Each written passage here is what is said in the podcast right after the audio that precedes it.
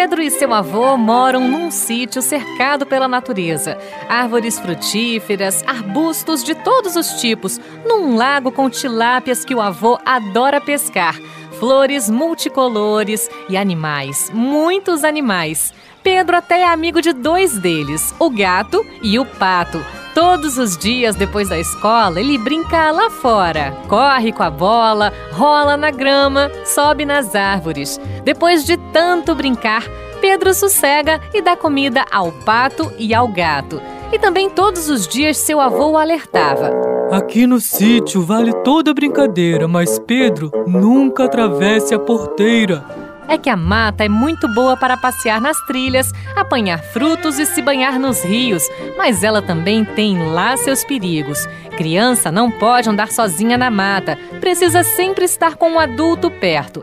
Porém, o que Pedro irradia de alegria e energia também tem de teimosia. E apesar de tanto o avô avisar, um dia Pedro não lhe deu ouvidos e se meteu numa baita confusão.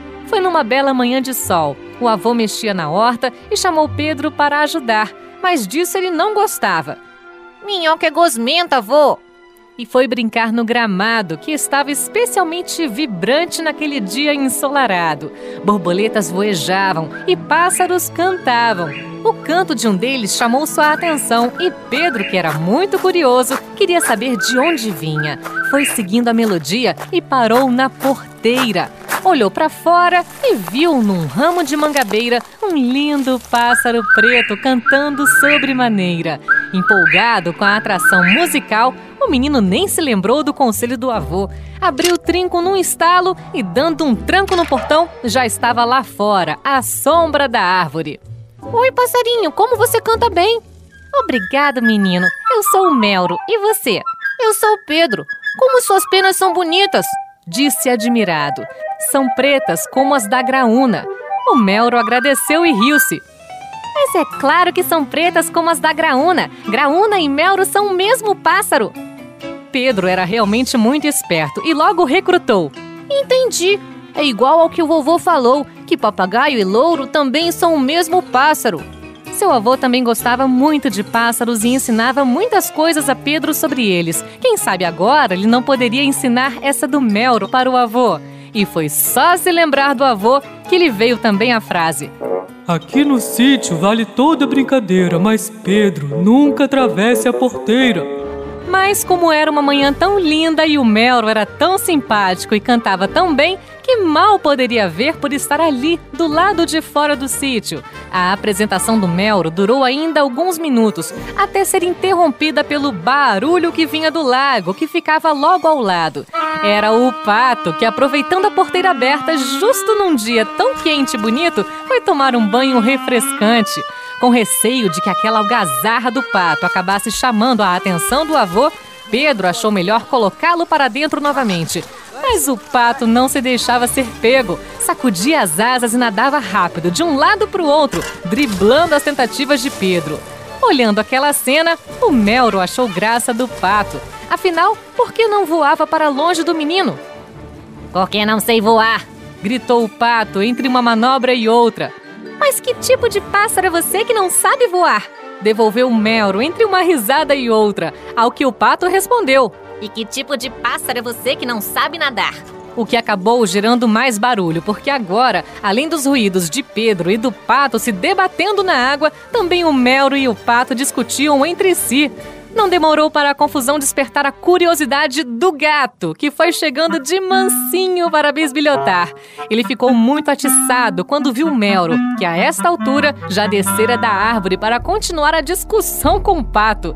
O gato foi se aproximando do Melro cada vez mais, andando daquele jeito manhoso de que só os felinos são dotados. Quando estava para armar o bote, Pedro o reparou e num grito disparou. Melro, cuidado com o gato! Foi o suficiente para espantar o Melro, frustrar o gato e fazer Pedro ganhar mais um amigo. Ufa, essa foi por pouco. Obrigada, Pedro. Disse o Melro aliviado, de volta ao ramo da mangabeira. E o gato, sem perder a esportiva, ainda fez uma piada matreira. Foi mesmo, meu Melro. É bom não ficar mais de bobeira. Só que tanta barulheira não passaria despercebida pelo avô, que já chegou esbravejando. Pedro, quantas vezes eu lhe disse para não passar da porteira? A mata é perigosa. Eu sei, vô, mas é que hoje está um dia tão bonito e eu ouvi o Melro cantando e. Ah, sabia que Melro e Graúna são o mesmo pássaro? Aquela pergunta desconcertou um pouco o avô. Eita, menino esperto que é o Pedro. Mas o avô continuou, ainda que mais calmo. Meu neto, você é uma criança esperta, mas a mata é perigosa. Num instante você pode se perder. Além do que, se um bicho saísse da mata, o que você iria fazer? Eu ia sair correndo, vô. Se fosse um lobo-guará ou uma onça chegando, você não teria tempo nem de piscar. Agora pegue o pato e o gato e vamos entrar. Enquanto a avó ajeitava a porteira para entrarem, Pedro tirou o pato do lago e o Melro começou um canto tristonho. Parecia até que o Melro estava compondo uma melodia para a frustração de Pedro. Entretanto, aquela bagunça toda na entrada da mata não chamou só a atenção do avô. O gato já estava caminhando à frente de Pedro, rumo ao portão, cheio de fome e de certeza de que ele e o pato logo iriam receber suas rações quando surgiu da mata num sobressalto um lobo de pernas longas e finas, pelo marrom e grandes orelhas. Tão logo ele apareceu, o gato e o Melro pularam e pararam na mangabeira, cada qual em um galho. Pedro e seu avô, assustados, ficaram petrificados. E o pato, distraído que só ele, nem percebeu o perigo. Então o lobo, num piscar de olhos, saltou para cima do pato e o devorou numa só bocada.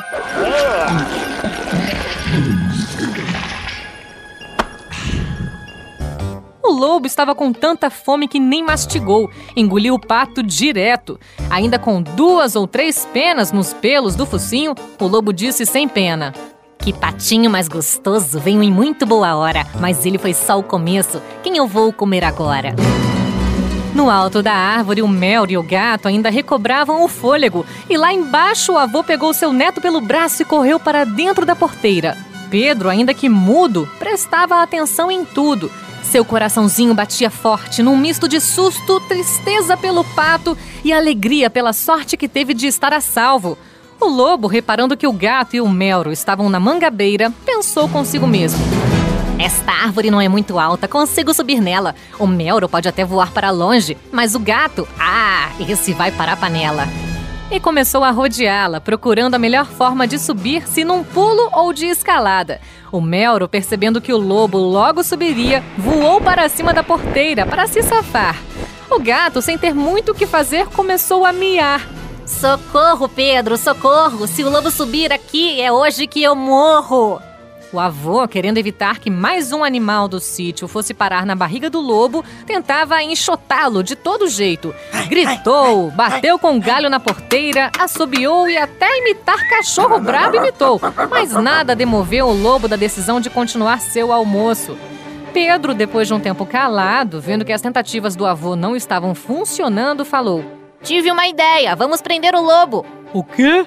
Disse o avô espantado. Vovô, desamarre esta corda que você usa para amarrar os cavalos das visitas aqui na porteira. Não, é perigoso demais, ponderou o avô. Faça um laço com a corda e depois enlaçamos o lobo, vovô. O avô, já cansado de espantar o lobo sem sucesso, achou que a ideia do menino, apesar de lhe parecer um tanto fantasiosa, poderia ao menos assustar o lobo e fazê-lo ir embora. Desamarrou a corda do portão e começou a fazer um laço. Quando estava prestes a lançar a corda para laçar o lobo, ocorreu-lhe que o plano poderia ter efeito inverso e, ao invés de espantar o lobo, deixá-lo ainda mais irritado. E refletiu ainda mais, dizendo: Pedro, depois de laçar o lobo, que faremos? Se nos aproximarmos, ainda assim ele poderá nos morder. O avô tinha mesmo razão. Laçar o lobo e puxá-lo na direção em que estavam seria o pior plano já inventado desde que tentou pescar tilápia com linha de costura. Amarrar a corda no portão seria uma ideia tão ruim quanto, pois não poderiam mais se aproximar do portão e ficariam trancados no sítio pelo resto da vida. Mas e se conseguissem amarrar o lobo na árvore? Essa não era uma má ideia. O problema era só fazer isso sem ter que sair pelo portão. Só? Falou o avô em meio a uma gargalhada. Eu vou, passo a ponta da corda por um galho da árvore e depois vocês puxam. O Melro tinha dado a solução. Agora o plano de Pedro era um ótimo plano. ou pelo menos um plano viável. O avô ajeitou o laço e entregou a corda ao neto, que era craque nos jogos de lançar argola que havia nas festas juninas da escola. Pedro, muito concentrado, engoliu a seco, girou a corda sobre a cabeça umas três vezes, como fazem os vaqueiros, e tchum! Jogou-a sobre o lobo. No mesmo instante, o Melro disparou com a ponta da corda em direção ao galho mais forte da mangabeira e voltou. Eles agiram tão rapidamente que o lobo só reparou que fora laçado quando o avô e neto já estavam puxando com força a corda e o laço apertou em volta de suas patas traseiras. Só deu tempo de pular para fugir para a mata. Mas o laço já prendera firme e o lobo ficou suspenso, de cabeça para baixo na árvore. A alguns galhos de distância, o gato lançou um olhar de desprezo para o lobo, desceu da árvore e começou a lamber as patas como se nada tivesse acontecido. Após amarrarem bem firme a corda na porteira, Pedro e seu avô comemoraram o sucesso do plano ao lado do Melro. Agora vou ligar para o zoológico na cidade e pedir para virem buscar o lobo. Falou o avô enquanto olhava admirado para o bicho pendurado de cabeça para baixo. Para surpresa de todos, o lobo humildemente pediu a palavra. Por favor, esperem um pouco. Por que vocês vão me levar para o zoológico? Porque lá você ficará preso e não poderá mais fazer mal a ninguém explicou Pedro. Mas que mal eu fiz? Eu só estou com fome, preciso comer. Ai, eu é que não quero virar sua comida, disse o Melro, escondendo a cabeça entre as asas. Nem eu, falou o gato, parando de se lamber.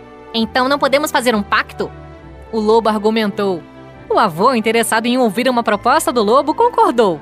Vejamos, qual seria o pacto?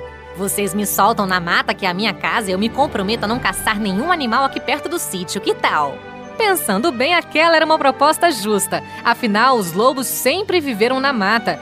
E assim como Pedro comia os legumes da horta do avô, o Melro comia as minhocas que viviam na horta e o gato gostava de caçar pássaros.